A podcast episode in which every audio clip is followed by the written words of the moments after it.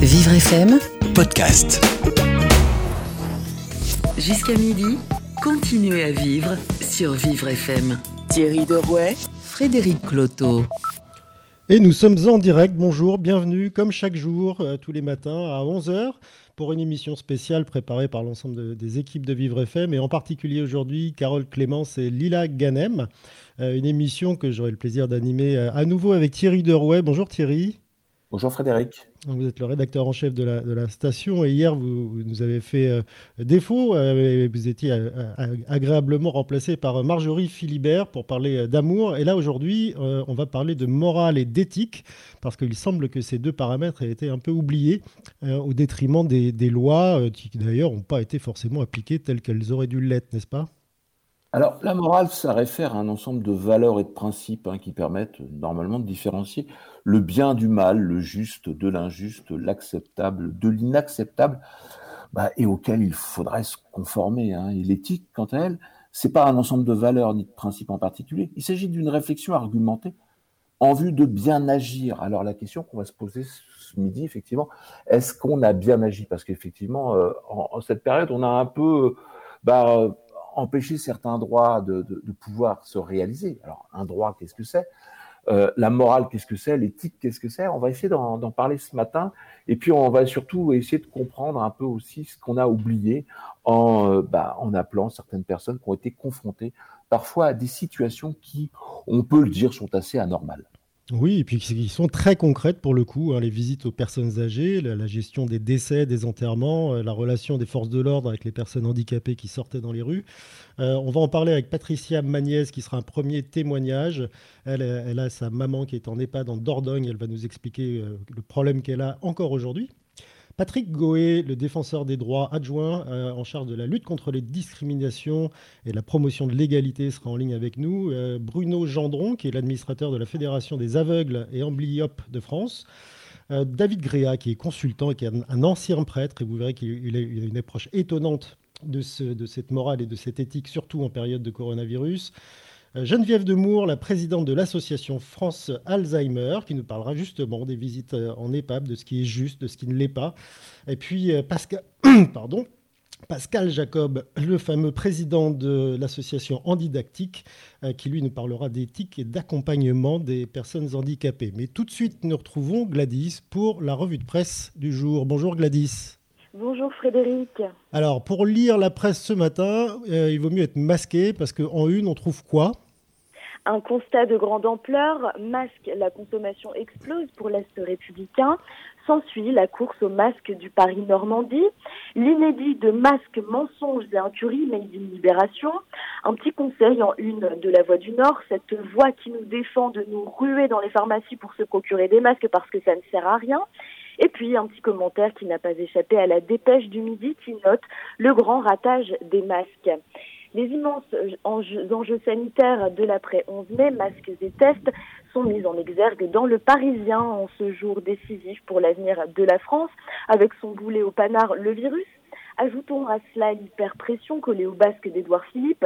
On nous parle de friction au sein du couple Macron-Philippe.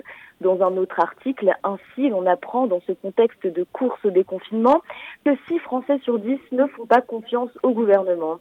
20 minutes évoque d'ailleurs un vote explosif qui se profile ce jour à l'Assemblée nationale, un vote qui aura définitivement bien lieu malgré la bronca de l'opposition et les remous même au sein des LREM, peut-on lire dans le Huffington Post, alors que tous les yeux sont rivés sur Édouard Philippe et ce son jour le plus long, comme le titre l'Obs, Marianne se lance dans un débat.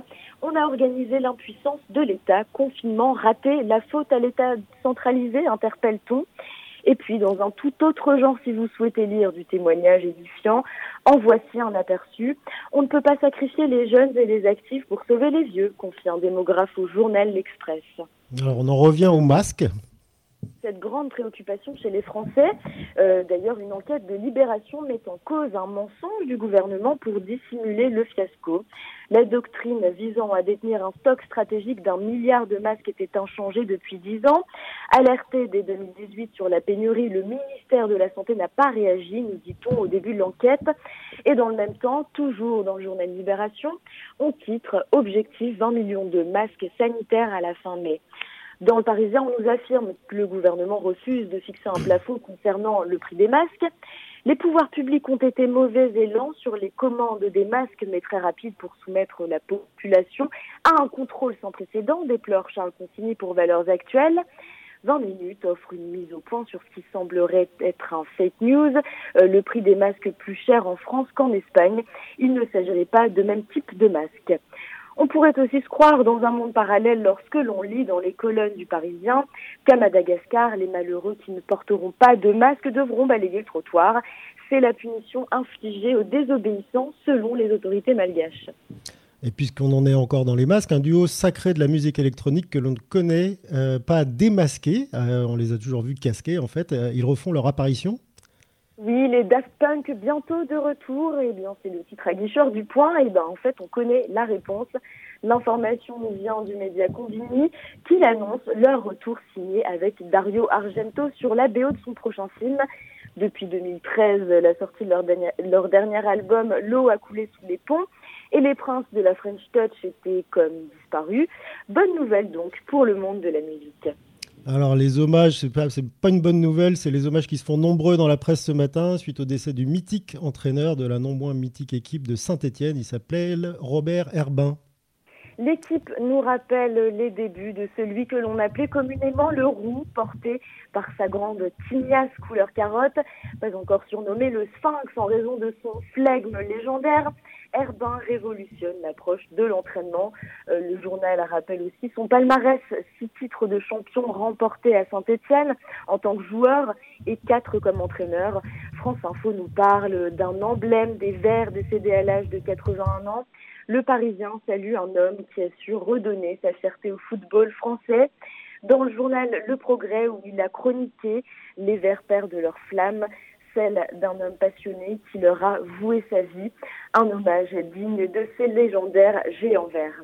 Et oui, c'était une vraie belle époque avec une vraie belle équipe. Merci Gladys de nous en avoir parlé ce matin. Vous revenez demain en direct sur Vivre FM à 11h pour une nouvelle revue de presse.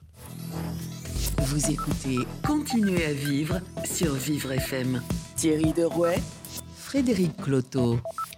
Morale et éthique, on en parle ce matin sur Vivre FM et en direct avec un premier témoignage, celui de Patricia Magnès. Bonjour. Oui, bonjour. Merci d'être en direct ce matin avec nous. Euh, vous, euh, votre maman est atteinte de la maladie d'Alzheimer. Elle est dans un EHPAD en Dordogne et à ce jour, euh, sauf si je, me trompe, vous n'avez toujours pas eu l'opportunité de la voir depuis le, le 20 mars, c'est ça? Euh, même avant le 10 mars, puisqu'en fait, ils ont, euh, les EHPAD ont été confinés avant le confinement national. Hein. Donc le 10 mars, ça fait donc plus de six semaines, quoi. Alors comment ça se fait? Alors comment ça se fait? Alors bon, quand il y avait le confinement au début, donc les EHPAD étaient à la même enseigne que, que tout le monde. Hein. Euh, c'était déjà pas facile à vivre parce que quelqu'un qui, euh, euh, qui a une maladie d'Alzheimer ou apparenté, ben, le, le, le, contact téléphonique, ils savent plus trop qui on est. Euh, bon, et donc c'est vraiment en nous voyant que qu'ils arrivent, on voit dans leurs yeux qu'ils se rappellent des choses. Hein. Alors ce qui s'est passé, c'est que le, le, 19 avril, quand le, ministre des Solidarités et de la Santé a fait une annonce en disant euh, qu'il allait assouplir euh, le droit de visite des familles. Bon, moi j'étais folle de joie, hein. donc j'étais d'ailleurs la première à prendre euh, rendez-vous avec l'EHPAD. j'ai coup sur coup de rendez-vous annulés. Alors je comprenais pas trop. bon, on m'a dit qu'il y avait des priorisations. bon, c'était une énorme déception hein, parce que je m'étais fait vraiment une une joie de la revoir, une déception majeure, une frustration. Euh, alors pour moi, bien sûr, mais aussi pour elle, parce que je me rends compte que quelque part, euh, elle, elle, quand je l'appelle, elle sait plus vraiment qui on est, qui je suis, c'est difficile. Hein. Et j'ai peur vraiment qu'elle perde le peu qu'elle avait, euh, qui lui restait de, de son passé, dont euh, les liens familiaux. Hein. Alors, est-ce que, est que vous avez un espoir là, aujourd'hui, Patricia Magnès, ou une date potentielle? Parce que vous êtes sur une liste d'attente. Euh, vous savez quand vous allez la voir? Ce qui, ce qui était bien, ce qu'il faut que je souligne, c'est que je suis dans un EHPAD. Enfin, maman est dans un EHPAD. Vous voyez, je dis je. Maman est dans un EHPAD qui est euh, où il y a une très bonne équipe. Hein. Donc j'ai été contactée euh, par la direction qui m'a dit qu'ils allaient faire ce qu'ils ce qu'ils pouvaient, qu'ils prenaient en compte ma demande. J'ai donc une visibilité, mais sans date certaine. Et bon, moi, je m'explique quand même les choses euh, maintenant, depuis quelques jours, j'ai un petit peu géré quand même euh, la première euh, réaction. Je me dis d'abord qu'il y a sûrement beaucoup de gens comme moi hein, qui sont dans cette situation, qui quelque part aussi va jusqu'à nous culpabiliser, hein, nous les, les proches. Hein. Et je m'explique aussi par la difficulté de l'EHPAD, parce qu'il faut faire ça, rouvrir du jour au lendemain, respecter des règles sanitaires avec des gens comme ma mère qui ne sont pas dans un fauteuil et qui bougent sans arrêt. Euh, la distanciation peut être rompue, c'est très difficile. Et puis, euh, j'avoue que j'ai été quand même heurtée par la déclaration du ministre quand il a évoqué le fait que les proches pourraient venir si les résidents faisaient la demande. Alors, ben, c'est un peu oublier les gens qui ont des maladies euh, de dégénérescence cognitive, parce que bien sûr qu'ils font pas de demande. Pourtant, le dommage sur eux est je ne veux pas quantifier parce que c'est pas possible. Je vais dire qu'il est au moins égal à, celui que vivent les, résidents euh, euh, qui ont encore euh, un, raisonnement et la faculté de, de, demander quoi.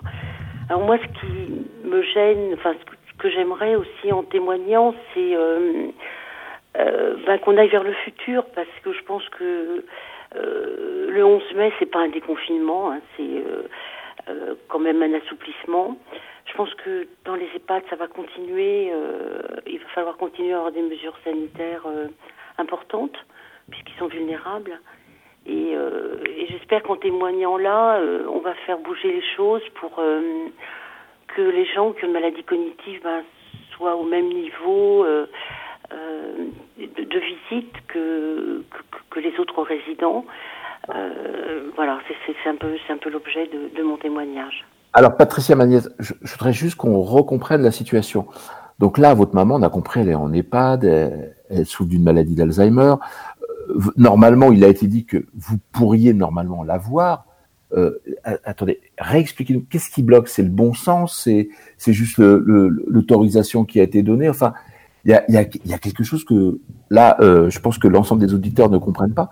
C'est comment est-ce qu'on en arrive à une telle situation? Parce que normalement, je, je, je vois pas en quoi le bon sens empêcherait euh, peut-être la direction de cette EHPAD de vous permettre de rencontrer votre maman. Alors, le, le, le je pense non, le bon sens, je pense pas, parce qu'en en fait, euh, en plus, franchement, l'EHPAD dans lequel ma maman est est un EHPAD avec une très très bonne équipe, euh, de la base jusqu'à la direction. Hein. Donc en fait, ils veulent bien, euh, ils veulent faire. La seule chose, c'est que l'EHPAD euh, doit euh, mettre en œuvre des mesures sanitaires qui sont importantes puisqu'il y a la distanciation. Or, euh, quelqu'un qui euh, a une maladie du type Alzheimer, euh, si la personne est encore mobile, ben, elle va vouloir toucher. C'est justement pour ça que le téléphone n'est pas pareil. Hein. Elle va toucher, elle va s'approcher, elle va briser en permanence la distance.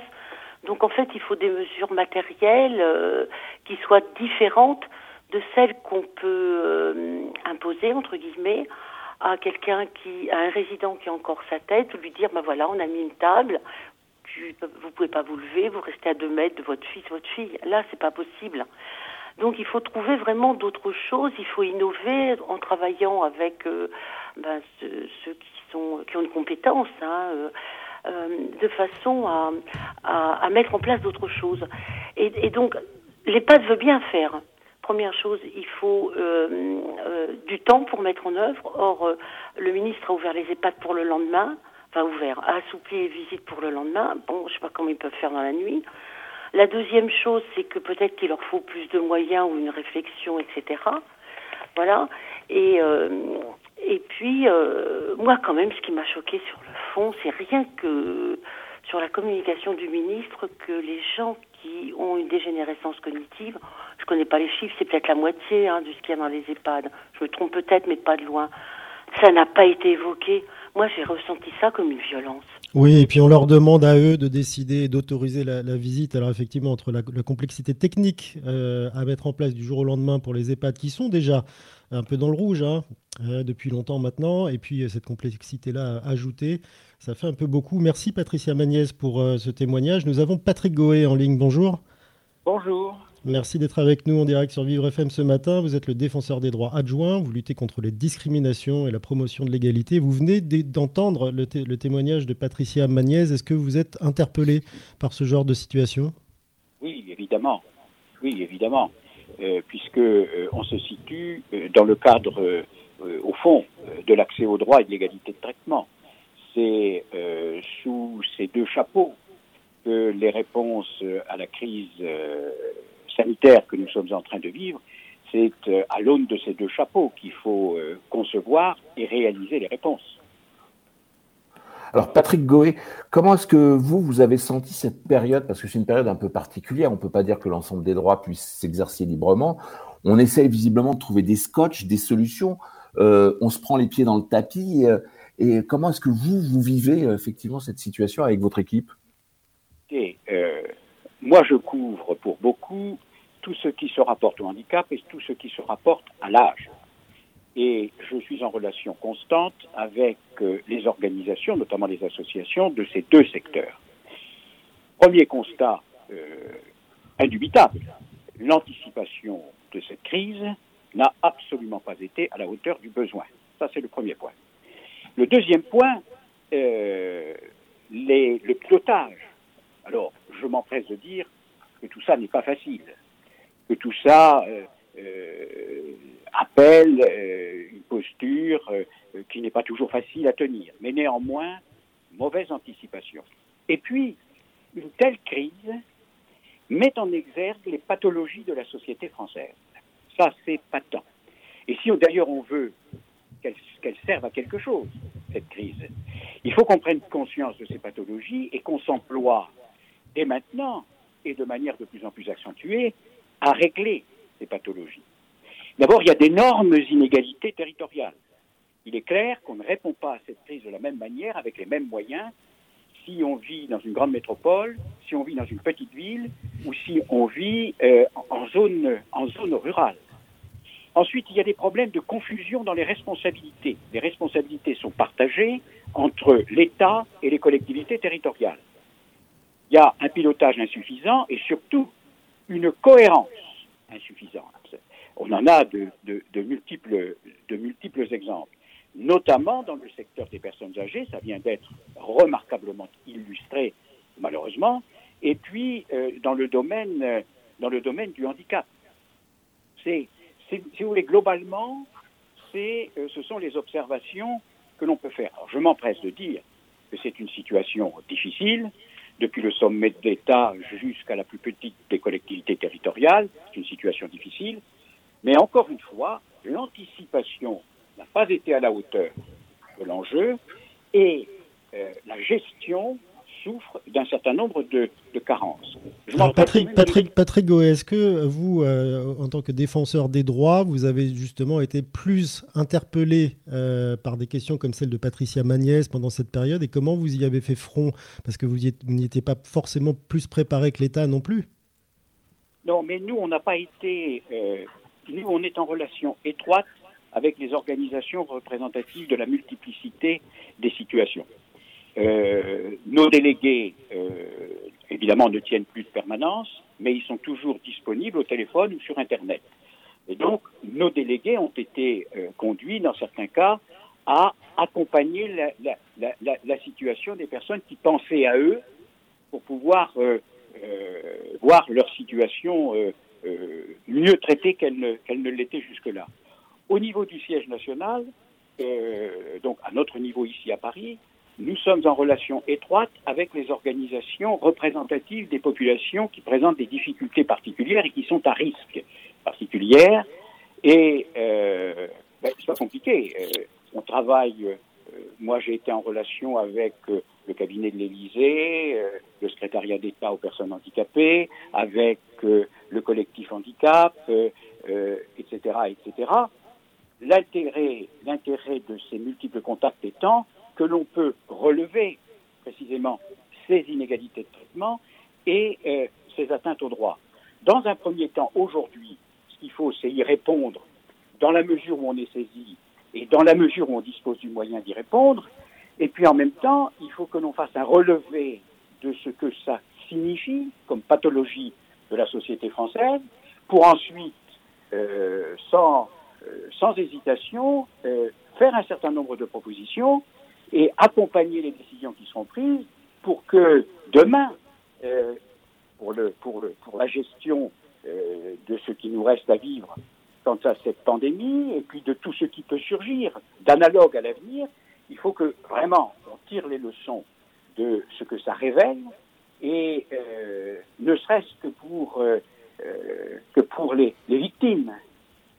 Patrick quand vous parlez de révéler nos pathologies françaises, est-ce que vous pouvez être un peu plus précis? C'est quoi? C'est on a un millefeuille administratif où il y a des, des, des, personnes qui sont pas synchronisées, pas alignées en même temps?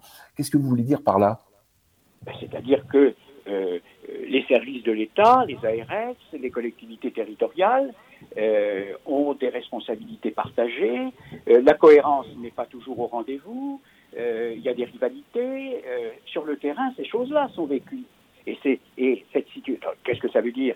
Ça veut dire que demain, il, faut préciser les responsabilités de, chacun. Euh, vous avez des ordres, des contre-ordres, c'est ce qui est vécu sur le terrain. Alors au total, au total, la bonne volonté et la compétence des uns et des autres font que, dans les circonstances et de manière empirique, on trouve des solutions. Mais ce que je veux dire par là, c'est que euh, au fur et à mesure que euh, fait face et au fur et à mesure que la pandémie diminue, euh, comme on nous dit qu'elle est, susceptible de, reprendre, euh, ben, il faut précisément faire une analyse objective de ce qui nous manque en matière d'organisation, euh, de ce qui ne va pas dans les relations entre les services de l'État et les collectivités territoriales. L'affaire des masques, par exemple, est extrêmement révélatrice de, de, ces, dysfonctionnements. qu'on ne se méprenne pas euh, en même temps, je m'empresse de saluer les, efforts, euh, les, initiatives des associations, que ce soit dans le secteur du handicap ou dans le secteur de l'avancée en âge. Euh, je tiens à saluer le travail qui est accompli par les acteurs de l'aide à domicile. Mais ce que nous révèle, ça c'est un excellent exemple, ce que nous révèle la crise sanitaire d'aujourd'hui, c'est l'état de décomposition dans lequel on a laissé l'aide à domicile s'installer, dans les zones rurales, dans les zones suburbaines, etc., etc. Vraiment. Donc, donc ça, ça, Patrick Goé, c'est ce qui figure dans le fameux relevé dont vous parlez en, tête de liste? Oui, tout à fait. Tout à fait. On n'a pas été aujourd'hui, on n'est toujours pas en mesure d'accompagner les personnes à domicile ou de maintenir le service à domicile dans ces périodes de crise. On le fait autant qu'on peut le faire, mais on n'a pas suffisamment de moyens pour le faire rapidement et de manière, et de manière systématique. Ça, c'est ce qui nous remonte du terrain, c'est euh, c'est une des principales pathologies dont je parle. Euh, mais Patrick est-ce que c'est vraiment qu'un seul manque de moyens? Visiblement, des moyens, on en a, mais c'est, est-ce que c'est un manque aussi de bon sens parfois? Non, mais vous avez bien compris dans ce que je dis que euh, là, jusque-là, je parle de l'organisation territoriale et administrative du pays je parle des relations entre les autorités publiques et les associations qui représentent et qui défendent ces populations. Euh, oui, des moyens, on en a. Sans doute que, sans doute qu'il nous en faudrait davantage. Sans doute qu'il faudrait mieux préparer leur utilisation. Sans doute. Mais euh, il suffit pas d'avoir des moyens.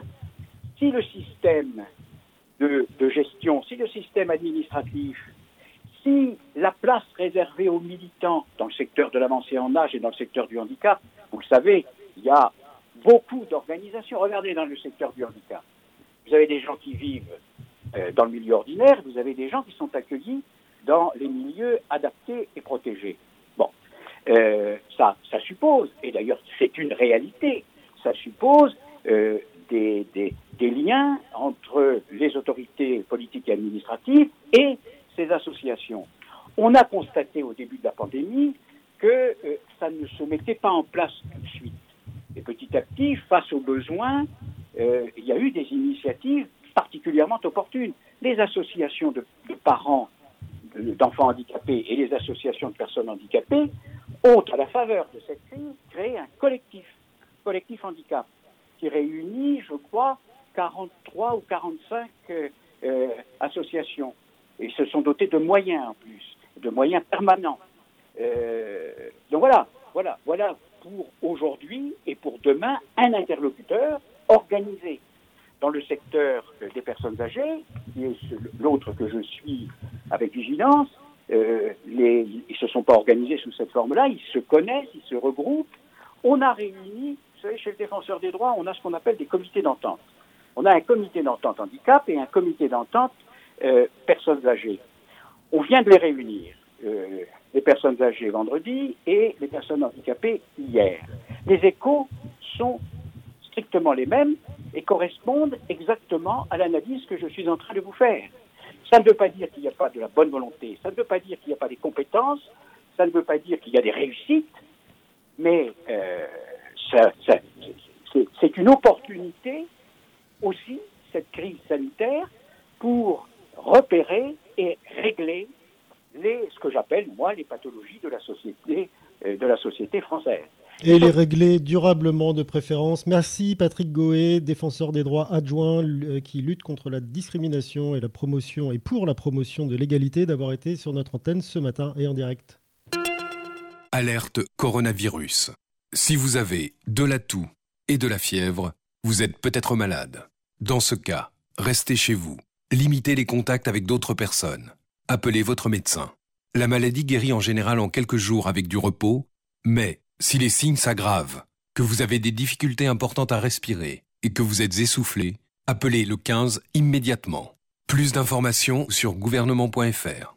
Ceci est un message du ministère chargé de la Santé et de Santé publique France. Jusqu'à midi, continuez à vivre sur Vivre FM. Thierry Derouet, Frédéric Cloteau. Patrick Goé a raison, des idées, on en a. Et là, c'est Kevin Aubin qui, comme tous les jours, fait le tour des réseaux sociaux pour voir de quel type d'idées, effectivement, nous sommes capables. Alors, bonjour Kevin. Alors, vous commencez par la France parce que des idées, on en a bien en France. Totalement. Il s'agit euh, d'une vidéo, euh, d'une vidéo sur Facebook qui crée l'émotion chez euh, les internautes un soignant d'EHPAD qui interprète à guitare une chanson pour ses résidents. Et ça s'est passé dans la ville d'Aurillac.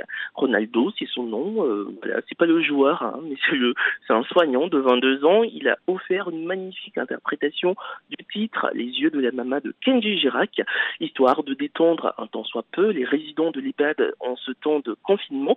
Une initiative appréciée par la direction de l'établissement. Et c'est d'ailleurs elle qui a partagé la vidéo sur son, sur sa page Facebook alors sur Twitter, on apprend qu'un petit garçon de 9 ans a créé un jeu vidéo pour échapper au confinement. Et c'est en Italie dans la ville de Lombardie, un jeu qui consiste à détruire le Covid-19 par des tirs de laser. En fait, le petit Lupo, c'est son nom, a eu donc et le talent de programmer des jeux sur Internet. Il lui a fallu quelques jours hein, pour le faire avec l'aide de son papa.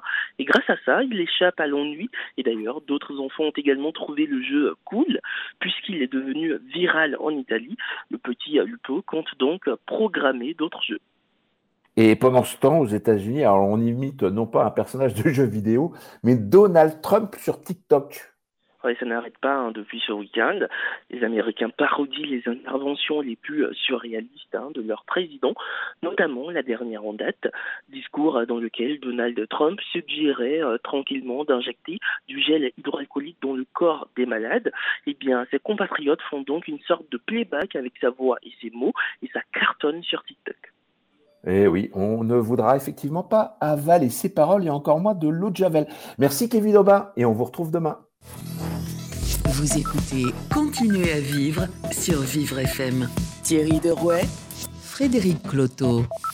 A-t-on oublié la morale et l'éthique euh, pendant cette euh, période de crise? On en parle ce matin en direct sur Vivre FM. Vous pouvez retrouver l'intégralité de cette émission en podcast sur vivrefm.com et également sur la page Facebook de, Vivre FM. Tout de suite, nous avons Bruno Gendron, qui est l'administrateur de la Fédération des aveugles et amblyopes de France. Bonjour Bruno. Bonjour à toutes et bonjour à tous. Merci beaucoup d'être euh, avec nous en direct ce matin. Alors je précise pour ceux qui ne le savent pas que vous êtes non-voyant et que vous considérez que vos droits ont été relativement préservés pendant cette période, mais en même temps, ça vous a quand même posé de sacrés problèmes. Oui, effectivement, le, premier étant probablement le droit au déplacement. C'est-à-dire qu'aujourd'hui, pour pouvoir me, déplacer, notamment en transport en commun, euh, c'est potentiellement euh, impossible puisque du fait de la déficience visuelle, j'ai du mal à appréhender les distances avec autrui. Je risque toujours de poser ma main sur un, un, poteau de, soutien sur la main de quelqu'un d'autre par inadvertance et donc être potentiellement avoir un, risque de, de ce côté-là. Après, il y a, il y a effectivement, euh, je dirais, la question des, de, du quotidien. Hein, faire ses courses. Euh, faire ses courses, c'est souvent une problématique pour les personnes déficientes visuelles. Pour moi, en tout cas, c'en est une. Et donc, euh, j'ai des aides de vie, mais qui sont beaucoup moins présentes en ce moment.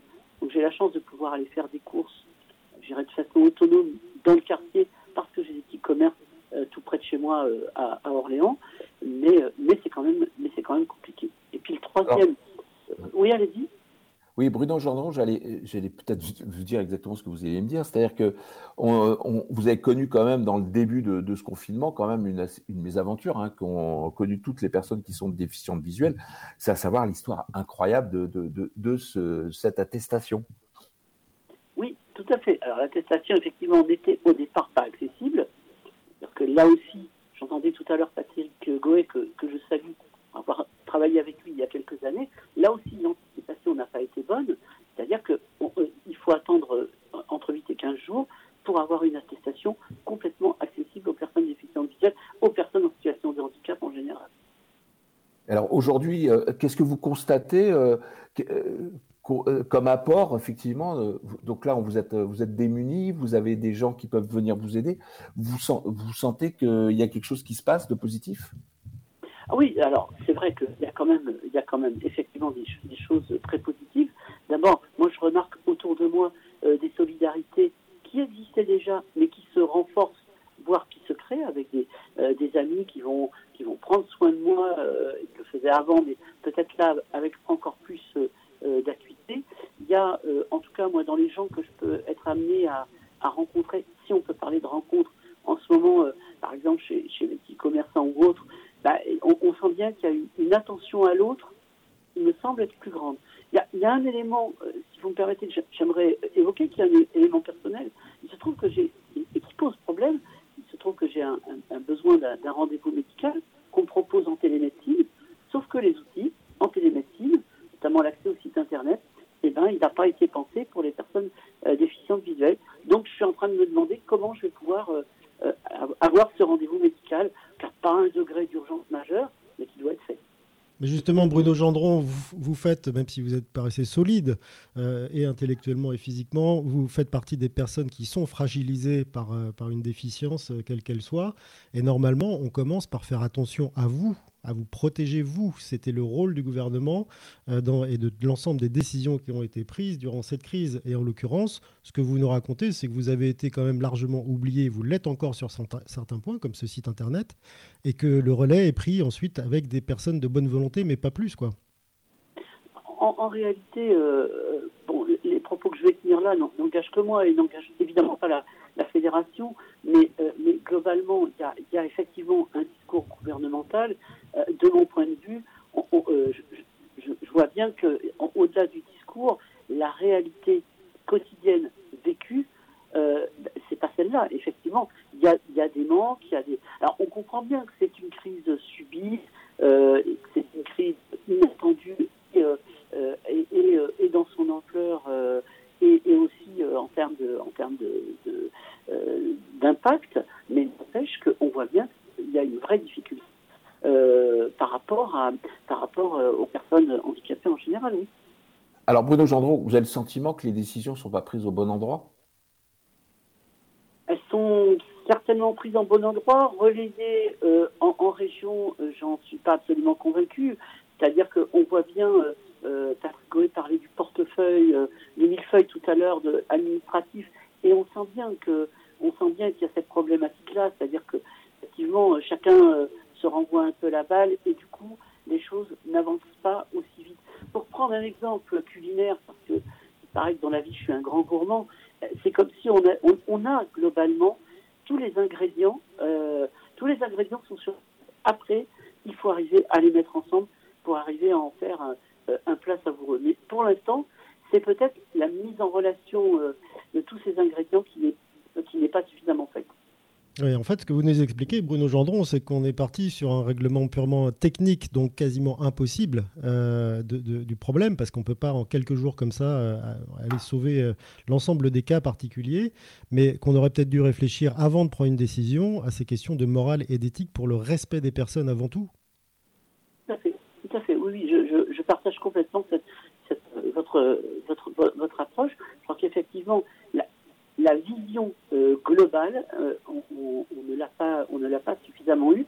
Alors, pouvait-on l'avoir avec le niveau d'urgence dans lequel on était euh, Je, m'interroge aussi, parce qu'il ne s'agit pas d'accabler les uns ou les autres, mais n'empêche que c'est clair cette vision globale, on l'a.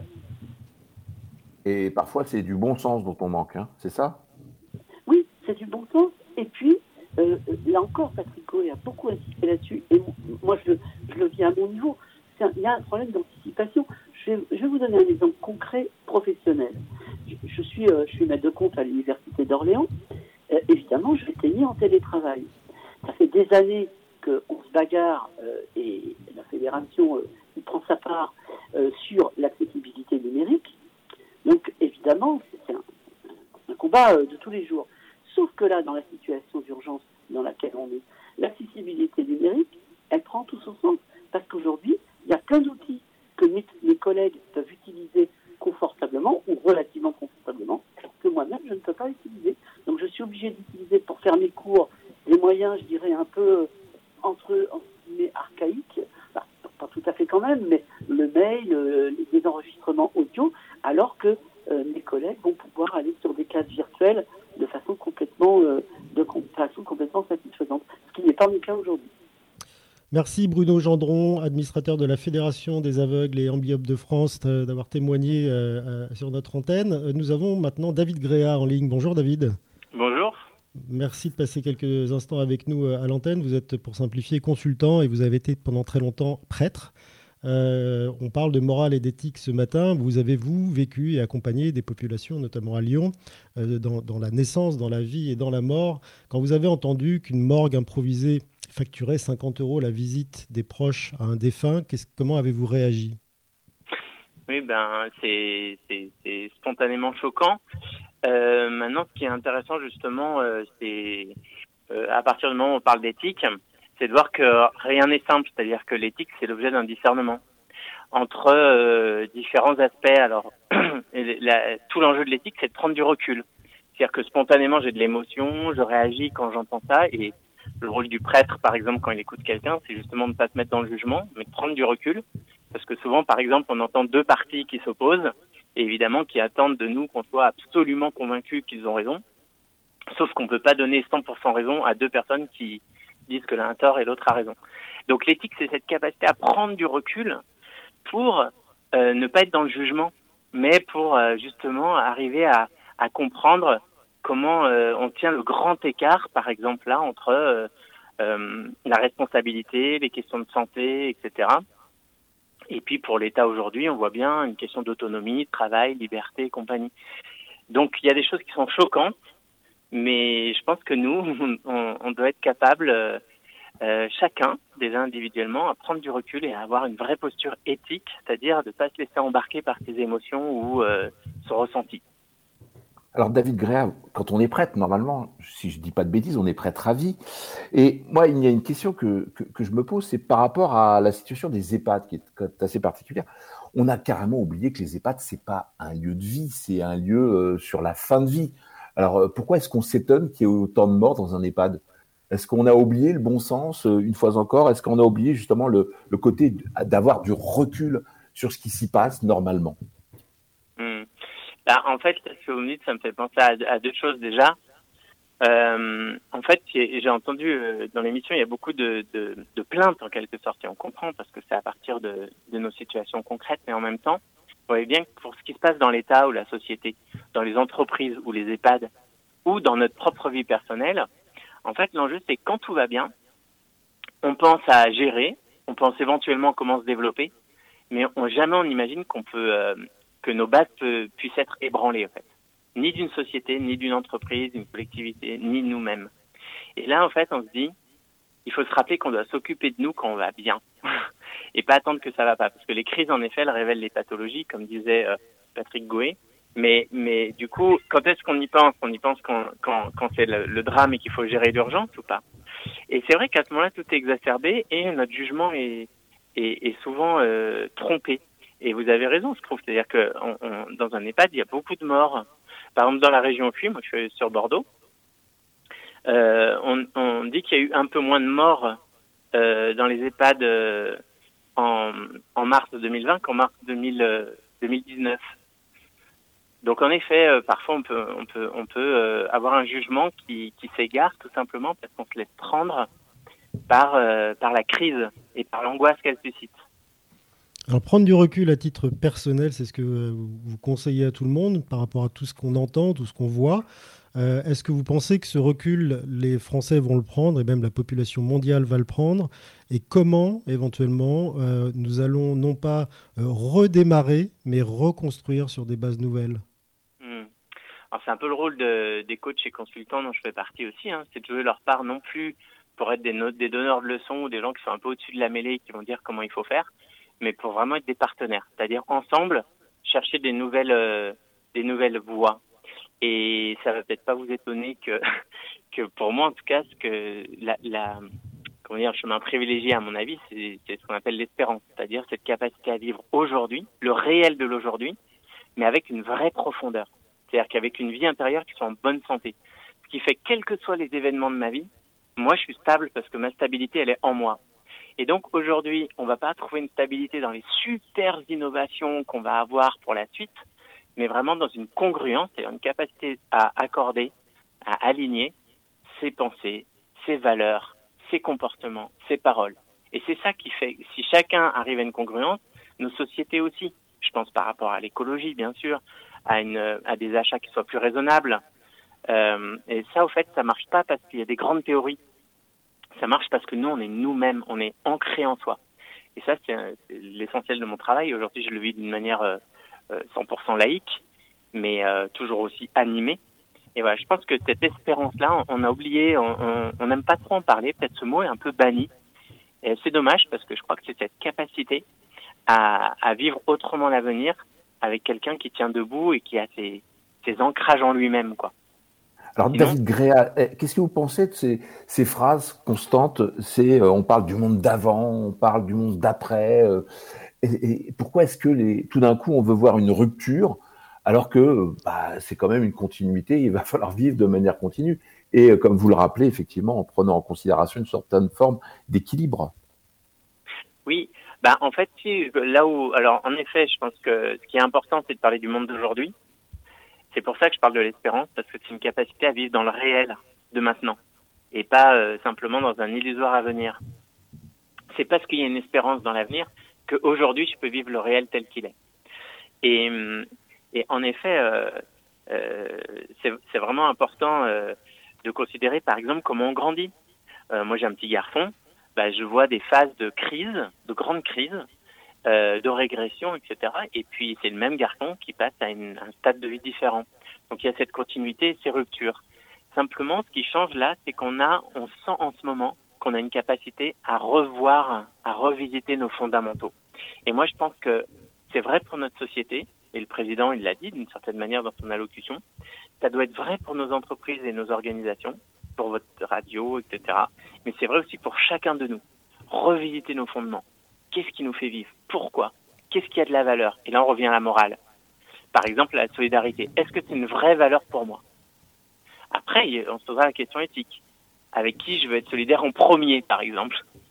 Ça ne veut pas dire que j'aime moins les autres, mais je peux pas aider tout le monde. C'est ce que fait l'État aussi. Alors on lui reproche. Mais David Gréa, quand vous entendez aujourd'hui euh, des incitations et des questionnements qui sont quasiment euh, exclusivement liés à la consommation, euh, vous pensez vraiment qu'il y a eu le recul suffisant de prix à tous les niveaux, hein, au niveau individuel comme au niveau de l'État, pour changer ce, mode de fonctionnement? Non, non, euh, mais en fait, il y, a une part euh, rationnelle et une part irrationnelle. C'est-à-dire que euh, la, la, part rationnelle, c'est qu'on va continuer comme on, faisait avant. Hein. Il n'y a pas, de raison que, les choses changent radicalement dans nos comportements. Mais il y a quelque chose qui, qui n'est pas de l'ordre du rationnel, qui est de l'ordre de, de l'épreuve intérieure. Et là, elle est commune. C'est-à-dire que on parlait de ça en 2008, par exemple. Bon, les entreprises ont été touchées. On a lu des articles. Mais moi, par exemple, je fais partie des gens qui n'ont pas du tout été impactés par cette crise. Là, aujourd'hui, on est tous confinés. 100% des Français sont confinés. Donc, euh, là, il y a un impact euh, profond qui va, qui va toucher l'imaginaire collectif. Et donc ça, c'est pour ça que c'est pas après-demain que ça va changer, c'est pas tout de suite. Mais il y a quand même des choses, peut-être des événements, des grands événements qui qui se reproduiront plus. Peut-être qu'on va reprendre un peu un sens de la famille, tous ceux qu'on n'a pas pu voir et qu'on aime tant, on n'a pas pu les prendre dans nos bras, etc. Peut-être qu'on va remettre des choses, des priorités. Mais ça, ça se fait presque instinctivement en fait. Et ça, ça fait des, mutations profondes finalement. Euh, il y a aussi des chefs d'entreprise, par exemple, dans le textile, qui, travaillaient euh, 90 ou 100% de leur production en Chine. Bon, ben, eux, je peux vous dire que le, monde de demain, euh, c'est du concret pour eux. Et, je pense qu'il y, a pas mal de boîtes touchées par, euh, cette réalité. Donc, euh, il y a une continuité et il y a des ruptures. Et, il, y il y a une lame de fond qui nous fait changer. J'en suis convaincu. Ouais. Elle n'est pas forcément visible et elle ne sera pas instantanée, ce ne sera pas le 11 mai. Merci euh, David Gréa pour ce message d'espérance. Hein, c'est le, le, bon terme pour résumer tout ce que vous nous avez dit. Je rappelle que vous êtes consultant, vous êtes écrivain également, et puis vous avez été prêtre. Bon, vous l'êtes à vie, mais euh, vous n'exercez plus. Merci beaucoup d'avoir été avec nous en direct sur Vivre FM ce matin. Jusqu'à midi, continuez à vivre sur Vivre FM. Thierry Derouet, Frédéric Cloteau. Monsieur Moult est en ligne avec nous pour nous prodiguer moult bons conseils, que j'ignore d'ailleurs. Bonjour Monsieur Moult. Oui, bonjour à vous qui êtes chez vous, bonjour Vivre FM, bonjour Frédéric, bonjour Thierry. Thierry, je ne sais pas si Frédéric vous l'a dit, mais hier vous m'avez vraiment beaucoup manqué à Monsieur Moult pendant l'émission sur l'amour. Euh, voilà, Thierry, bisous licorne. Aujourd'hui, nous parlons d'éthique et de morale, donc Monsieur Moult va rester sobre, et, mais va surtout vous parler d'un sujet qui est grave, qui est le cyberharcèlement envers les enfants. Donc voilà, cybercriminalité criminalité ou cyberharcèlement qui est évidemment réprimé par le code pénal et qui explose pendant cette période de confinement. On observe vraiment une très forte augmentation du temps passé devant les écrans en ce moment. C'est euh, à cause évidemment de la fermeture des écoles. Ça concerne quand même 1,5 milliard d'enfants sur Terre. Des cours à distance, mais aussi du, à cause du temps que les parents laissent à leurs enfants pour être un petit peu tranquilles. Évidemment, je ne juge pas. Voilà, soyons tous vigilants. Ce sujet est très très destructeur. C'est vraiment comme une bombe dans un parc d'attractions. C'est vraiment moche. Donc euh, derrière cette cybercriminalité, il y a des suicides, il y a des dépressions, il y a de l'isolement, il y a des enfances gâchées. Ça concerne un enfant sur dix en France, donc c'est énorme. Quand on parle de cyberharcèlement, on a vraiment l'image du, euh, type derrière euh, du pédophile derrière son écran avec des lunettes, mais c'est aussi beaucoup d'autres choses. Ça peut être la propagation de rumeurs, les propos humiliants, les moqueries, les menaces, l'usurpation d'identité, le piratage de comptes. Ça peut être aussi le résultat d'une personne ou d'un groupe. Ça peut être la création de sujets de discussion sur les réseaux, la publication d'une photo ou vidéo dont la victime est en mauvaise posture, ou le sexting qui est la contraction de sexe et texting qui touche la pornographie infantile. Donc voilà, les enfants n'ont pas forcément toutes les connaissances pour se protéger en ligne. Euh, 50% des enfants ne parlent pas à leurs parents de ce qu'ils font sur Internet. Euh, brisons le silence, en tout cas c'est ce qu'on fait sur Vivre FM. En tout cas, pour aider tous ces enfants et tous ces parents sur ce sujet, l'association e-enfance Net Écoute ont un numéro gratuit et anonyme. C'est le 0800 200 200, 0800 200 200. Et il y a aussi un site qui est le e-du-6enfance.org qui est très complet, très bien fait où il y a une multitude de ressources. Vous pouvez demander de l'aide en ligne, trouver des liens utiles comme le formulaire de déréférencement, et le droit à l'oubli, ou même poser vos questions. Est-ce que je dois avoir les mots de passe de mes enfants? Et même si vous êtes nul en numérique, il y a même de l'aide pour vous aider à mettre le contrôle parental, par exemple. Voilà, c'est le 0800 200 200 si vous êtes victime ou témoin, et le site i-du6enfance.org pour avoir accès à une multitude d'informations. Toutes les infos sont évidemment retrouvées sur le site de Vivre FM et sur la page Facebook de Vivre FM. C'était Monsieur Moult, il est 11h51 et vous êtes sur Vivre FM. Monsieur Moult, a donc retrouvé l'heure aujourd'hui. Il l'avait perdu hier. Euh, la protection de l'enfance, on devait en parler ce matin avec Adrien Taquel, secrétaire d'État à la protection de l'enfance. Mais euh, au vu de l'annonce qui va être faite cet après-midi, le Conseil des ministres a été avancé à aujourd'hui. Donc nous aurons Adrien Taquet euh, en direct et en ligne vraisemblablement jeudi. Vous écoutez Continuez à vivre sur Vivre FM. Thierry Derouet, Frédéric Cloteau. Nous essayons de voir ce matin si la morale et l'éthique n'ont pas été un peu oubliées au profit de la technique, euh, de l'argent et, et d'autres valeurs beaucoup moins, euh, beaucoup moins humaines. Et nous en parlons avec Geneviève Demour, la présidente de l'association France Alzheimer. Bonjour. Bonjour. Merci d'être en direct avec nous ce matin sur Vivre FM. Alors, vous avez évidemment euh, aidé Patricia Magnès, c'est comme ça qu'on vous a connu, donc c'était la, première témoin de cette émission, euh, dans la, relation qu'elle n'a pas eue avec sa maman atteinte d'Alzheimer et qui est dans un EHPAD, donc elle ne l'a pas vue depuis le 10 mars, nous a-t-elle dit. Vous avez aussi fait quelque chose qui, a, été extraordinaire, c'est sensibiliser les forces de l'ordre à l'appréhension des personnes handicapées qui se baladaient peut-être sans autorisation, sans bonnes attestations ou hors délai ou hors secteur Tout à fait. Moi, je, je, je suis persuadée que au lieu de prendre beaucoup de temps à critiquer et à dire ce qui ne va pas, il faut avoir une énergie créatrice, constructive, se poser les vraies questions et se dire de là où je suis moi en tant que citoyen, avec mes compétences, mon regard, qu'est-ce que je peux faire? Et donc, euh, mon métier euh, de médecin, puisque j'étais médecin pendant plus de 40 ans, et la fille d'une vieille dame malade qui malheureusement est décédée l'année dernière, euh, et maintenant présidente de France Alzheimer, je savais que ces patients ont besoin de sortir pour canaliser leur angoisse, ils ont besoin de marcher, euh, et ils ne se rappellent pas qu'ils ont déjà marché il y a une heure.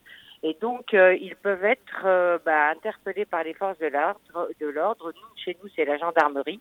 Et déjà, depuis euh, plusieurs mois, on avait rencontré les gendarmes, le lieutenant-colonel, qui est magnifique de bienveillance. On lui avait expliqué que ces malades-là, ils ne le font pas exprès. Comment est-ce qu'on peut ensemble inventer des choses? Donc déjà, euh, ça me paraît important de dire ça parce que le Covid euh, a mis en, lumière des, des, manquements ou des, des dysfonctionnements qui n'avaient pas été pris en compte auparavant. Et si on a pu faire ce travail avec les gendarmes, c'est parce que déjà on avait établi une relation de confiance autour de nos patients euh, et que finalement euh, ils ont euh, eu la bienveillance d'interpeller tous les chefs de corps de toutes les petites gendarmeries de mon département de la Dordogne pour leur dire attention, ces personnes-là sont vulnérables, elles, sortent effectivement, ça fait trois fois qu'elles sortent, ou elles vont aller avec leur conjoint au supermarché qui ne peut pas les laisser seules pour telle et telle raison, sans briser le secret médical.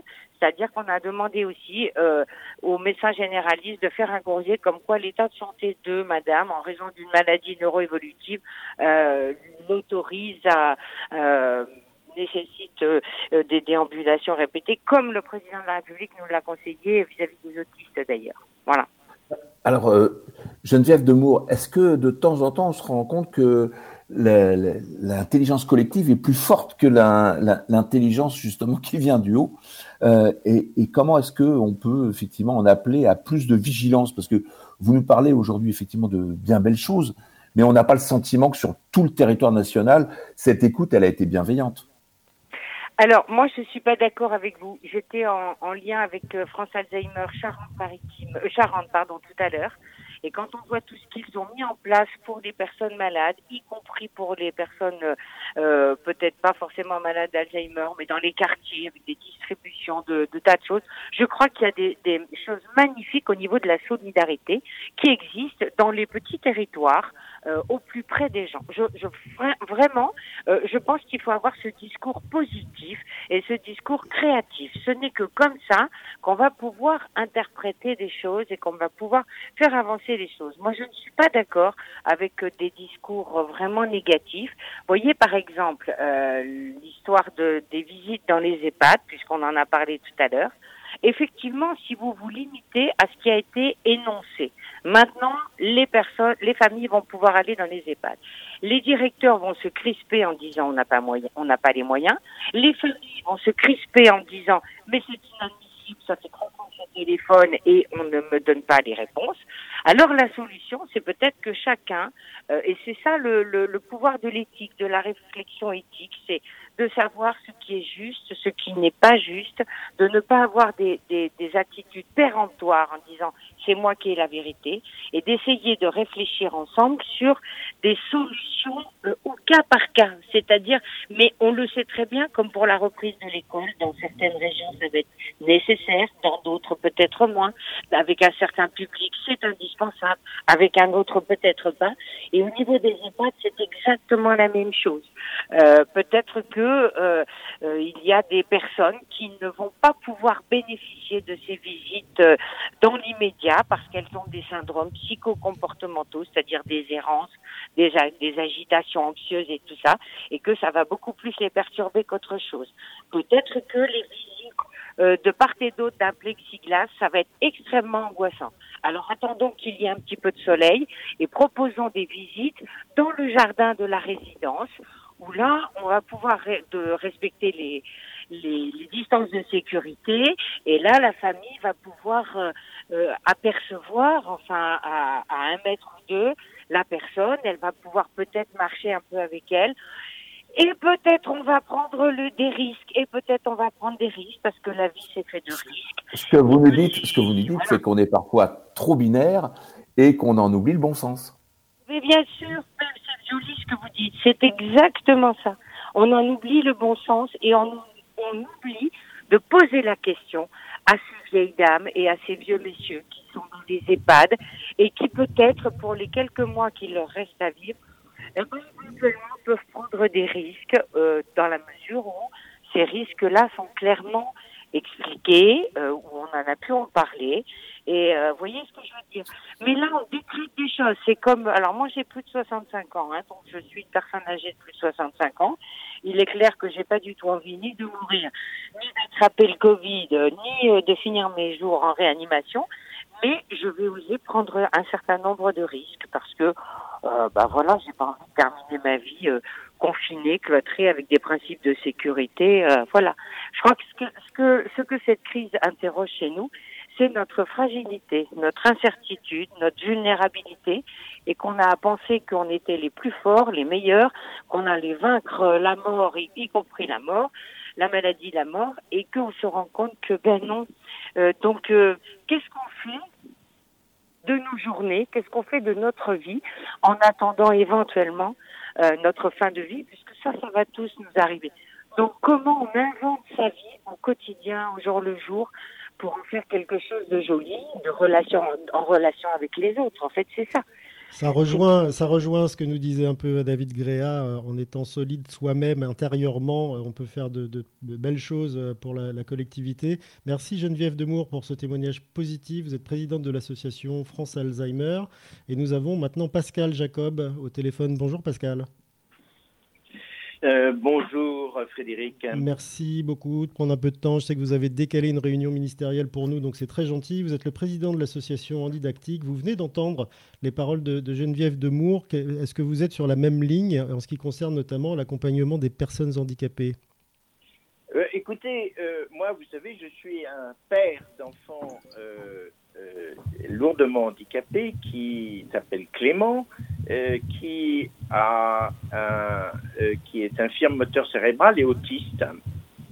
Et euh, bien sûr, euh, nous avons besoin d'aller le voir là où il est, puisque il est dans son centre. Et comment ça va se passer? Est-ce qu'il va vouloir repartir avec nous? Parce qu'on n'a pas eu le droit de l'avoir avec nous parce que j'ai une comorbidité Comment ça va se passer? En effet, je crois qu'il y, y, a plusieurs choses sur lesquelles euh, je trouve que votre émission est, extrêmement intéressante. Euh, D'abord parce que euh, il faut que les médias s'inscrivent dans le schéma éthique de notre pays.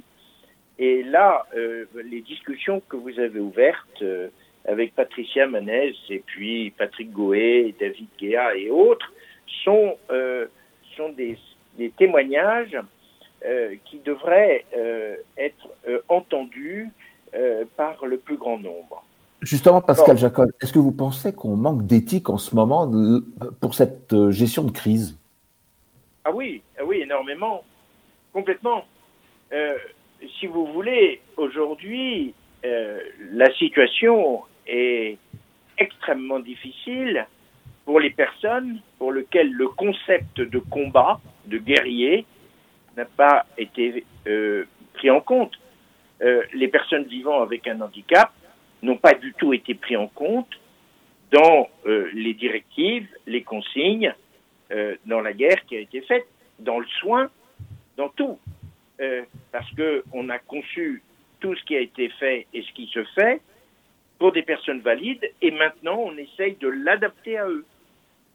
Mais comme ils n'étaient pas autour de la table quand ça a été conçu, ben oui, alors je comprends parfaitement que le degré d'urgence et le fait d'être dans une situation très subite a fait que, comme le dit Patrick, il n'y a eu aucune anticipation. La situation a été très difficile. Mais maintenant, il faut rattraper le retard. Il faut le rattraper le retard. Je vais vous donner un élément qui est de plus en plus difficile à vivre. Le, le bouleversement incroyable que ça a fait de la vie de tout le monde a été un bouleversement d'une terre qui est devenue extrêmement fertile en créativité, en réaction et en innovation. Et cette terre-là, elle est extraordinairement importante à cultiver, mais il faut qu'elle soit cultivée par tout le monde. Et aujourd'hui, je trouve que l'éthique devrait faire qu'on écoute beaucoup plus les personnes différentes pour qu'elles soient aussi les acteurs de la terre sur laquelle elles ont envie de vivre.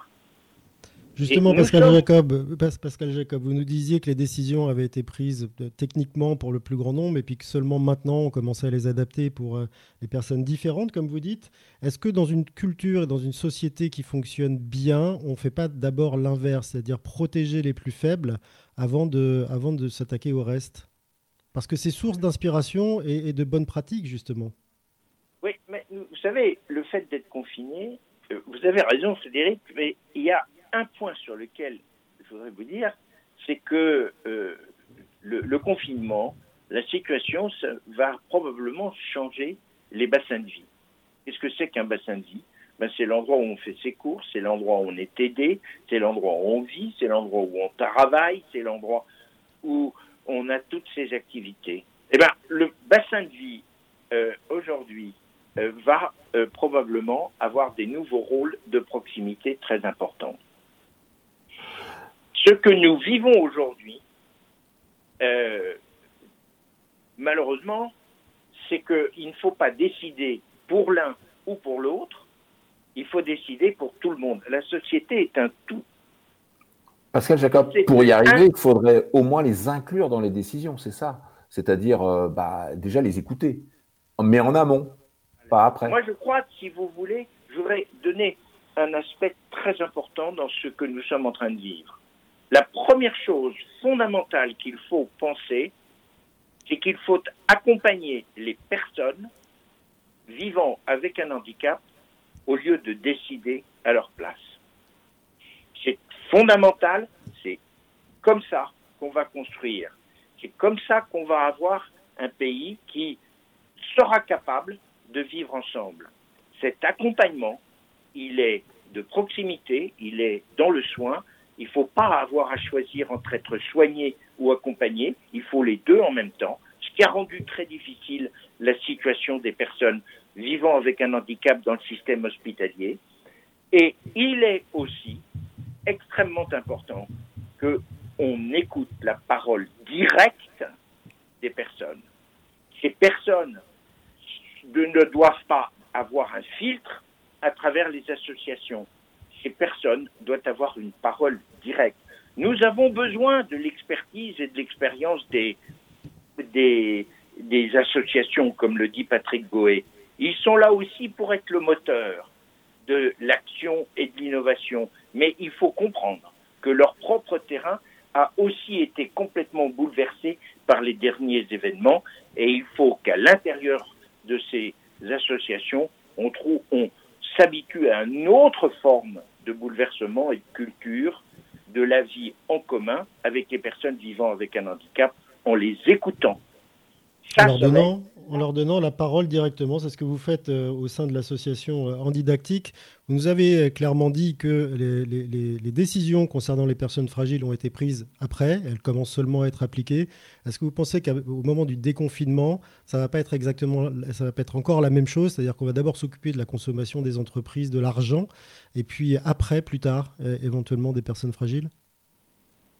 J'étais avec Charlotte Charlotte qui habite en périphérie de Paris et qui me disait, tu vois Pascal, ce qu'il y a de incroyable, c'est que les difficultés que j'ai à vivre chez moi, avec la rupture de l'aide à domicile, avec tous les problèmes que j'ai de non-accès aux soins.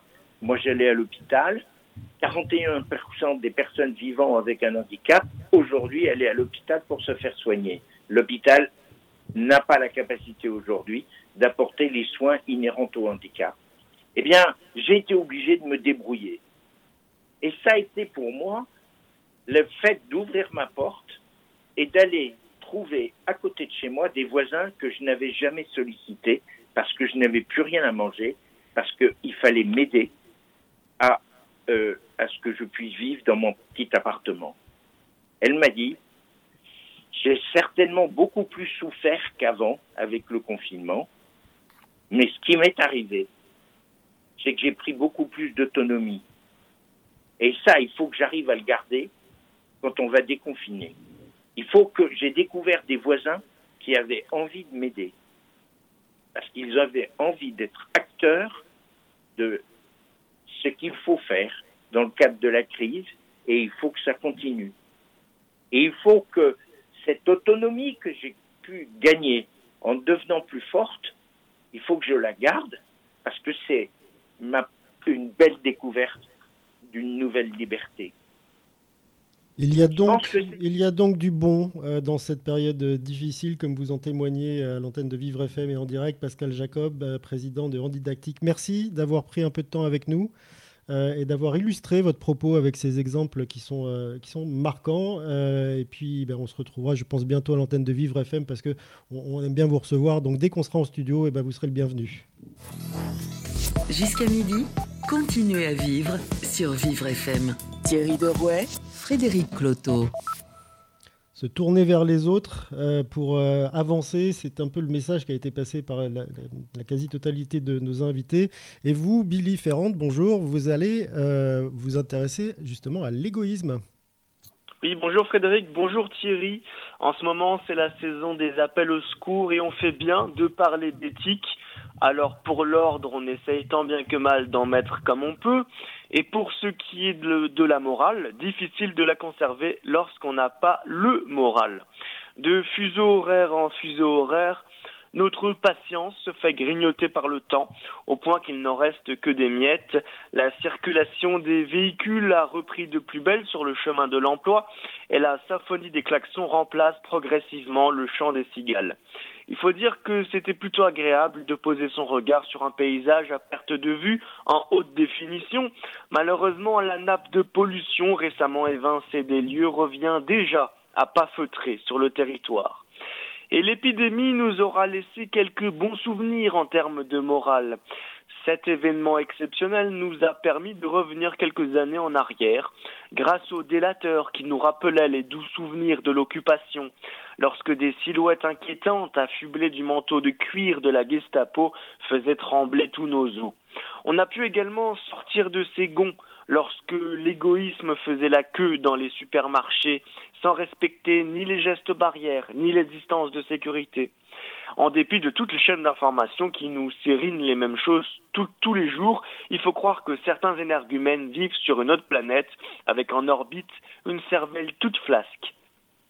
En parlant d'information, comment ne pas évoquer les prophètes de tous bords qui pullulent sur nos écrans télé?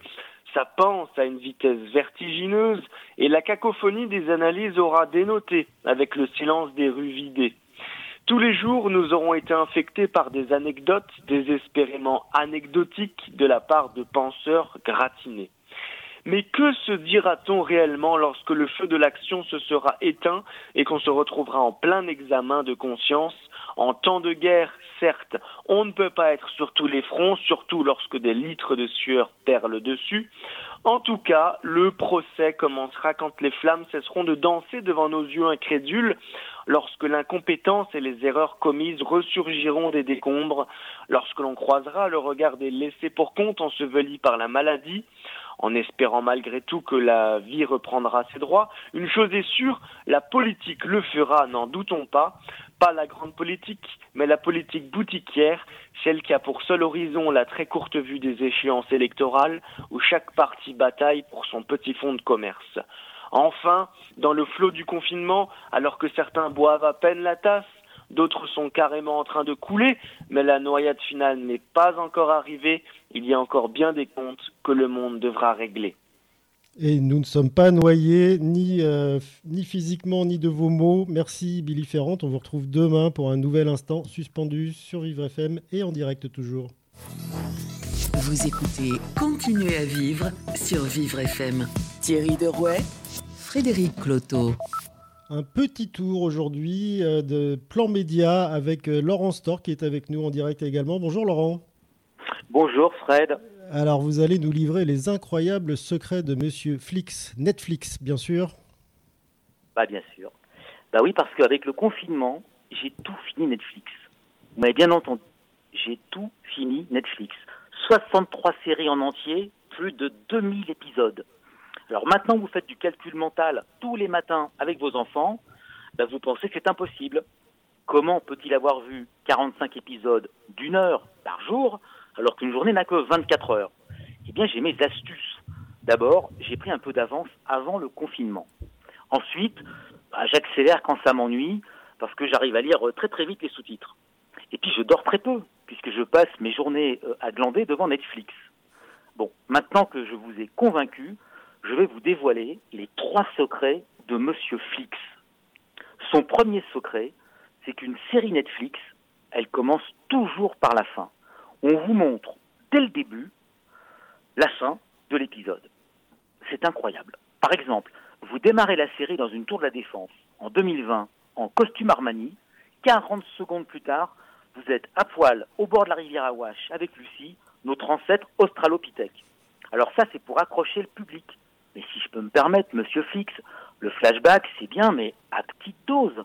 Là, vous êtes trop systématique. On s'y attend. Mais il paraît que tout est comme ça avec Monsieur Flix. Il commence par la fin, tout le temps. Quand il vous embauche, d'abord il vous vire. Quand il diffuse la série 24, il commence par le 4. Alors il l'appelle 42. 42, une série originale Netflix.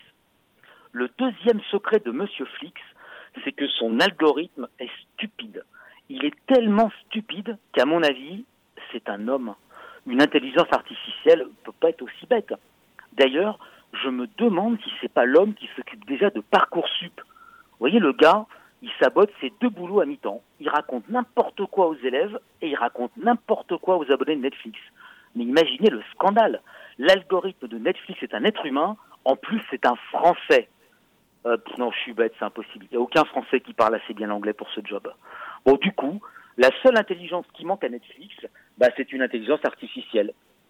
Alors bien sûr, hein, quand je regarde Narcos, Ben, l'algorithme me propose El Chapeau. Un enfant confiné de 3 ans pourrait le faire. Non, le coup de génie de Monsieur Flix, c'est que la bêtise de son algorithme laisse penser qu'il n'y en a pas. Or, nous savons, depuis Usual Suspect, que le coup le plus rusé que le diable ait réussi, c'est de nous convaincre qu'il n'existait pas. Alors méfions-nous de l'algorithme de Netflix. C'est peut-être le Kaiser Sosé de l'intelligence artificielle. Alors le troisième secret de Monsieur Flix, ça c'est sûr, c'est la cocaïne. Si la cocaïne était légalisée, il y aurait quatre conséquences dramatiques. La ruine de la Colombie, la ruine de la Bolivie, ah oui aussi la ruine du Pérou, mais surtout la faillite de Netflix. Je ne dis pas que M. Flix digne de la cocaïne. Ben, il n'en a pas besoin, il gagne très bien sa vie sans faire ça. Non, je dis que Netflix ne deal que des séries où l'on deal de la cocaïne. La cocaïne, c'est le seul psychotrope qui les intéresse. Si votre série parle d'alcool, de tabac, de coronavirus, de curare, de cyanure, de gaz sarin, d'huile de palme, de glyphosate, d'anthrax, mais passez votre chemin. Allez la vendre chez Amazon, chez Disney ou même chez Salto. Monsieur Flix ne prend que la coque. Bon, prenons un exemple au hasard. Bah moi, puisque j'ai regardé 2000 heures de Netflix. Vous me déposez en hélicoptère au sommet de la cordillère des Andes. Vous me laissez deux mois avec une bassine en plastique, deux seaux de soude, trois cuillerées de permanganate de sodium, une bouteille d'acétone et deux litres d'acide chlorhydrique, je vous fais la meilleure cocaïne du monde. Moi, je vous sors la romanée conti de la coke. Vous me laissez un mois de plus, je fonde un cartel. Trois mois plus tard, j'ai recréé la French Connection. Je rachète Vivre FM pour blanchir mon premier milliard d'argent sale. Tout ça sans avoir pris un seul cours de chimie depuis la seconde, rien qu'en regardant Netflix. Netflix, c'est le c'est pas sorcier de la cocaïne, et Monsieur Flix, c'est notre nouveau Jamie.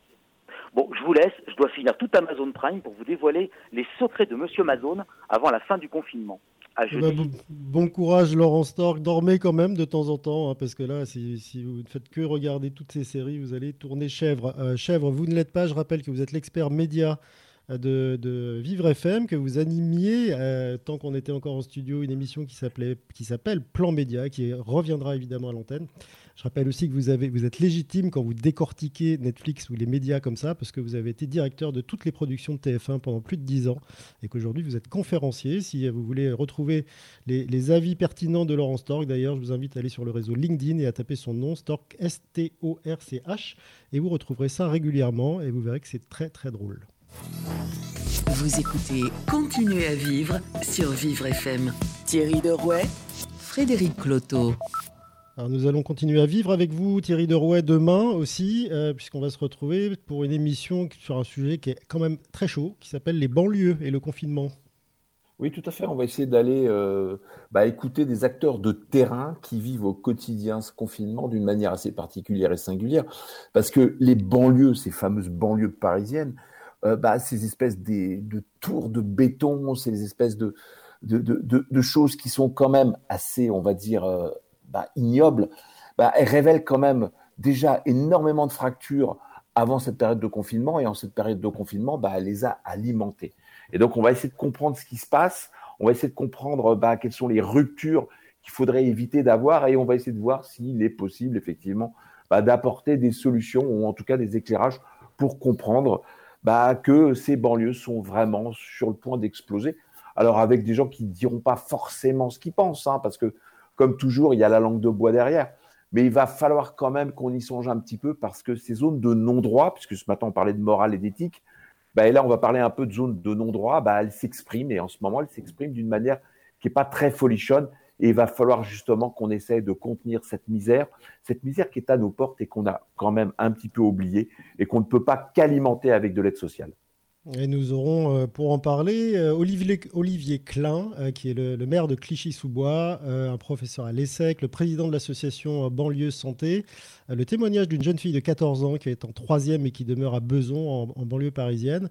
Et puis nous finirons l'émission avec Daoud Tatou, qui est directeur de l'association T Vacances. Daoud, c'est l'inspirateur du dernier film d'Éric Toledano et, et d'Olivier Nakache, qui est Hors Norme. Voilà, donc à demain pour une nouvelle émission en direct et de chez nous. D'ici là, bah, restez à l'écoute de Vivre FM et puis restez aussi chez vous.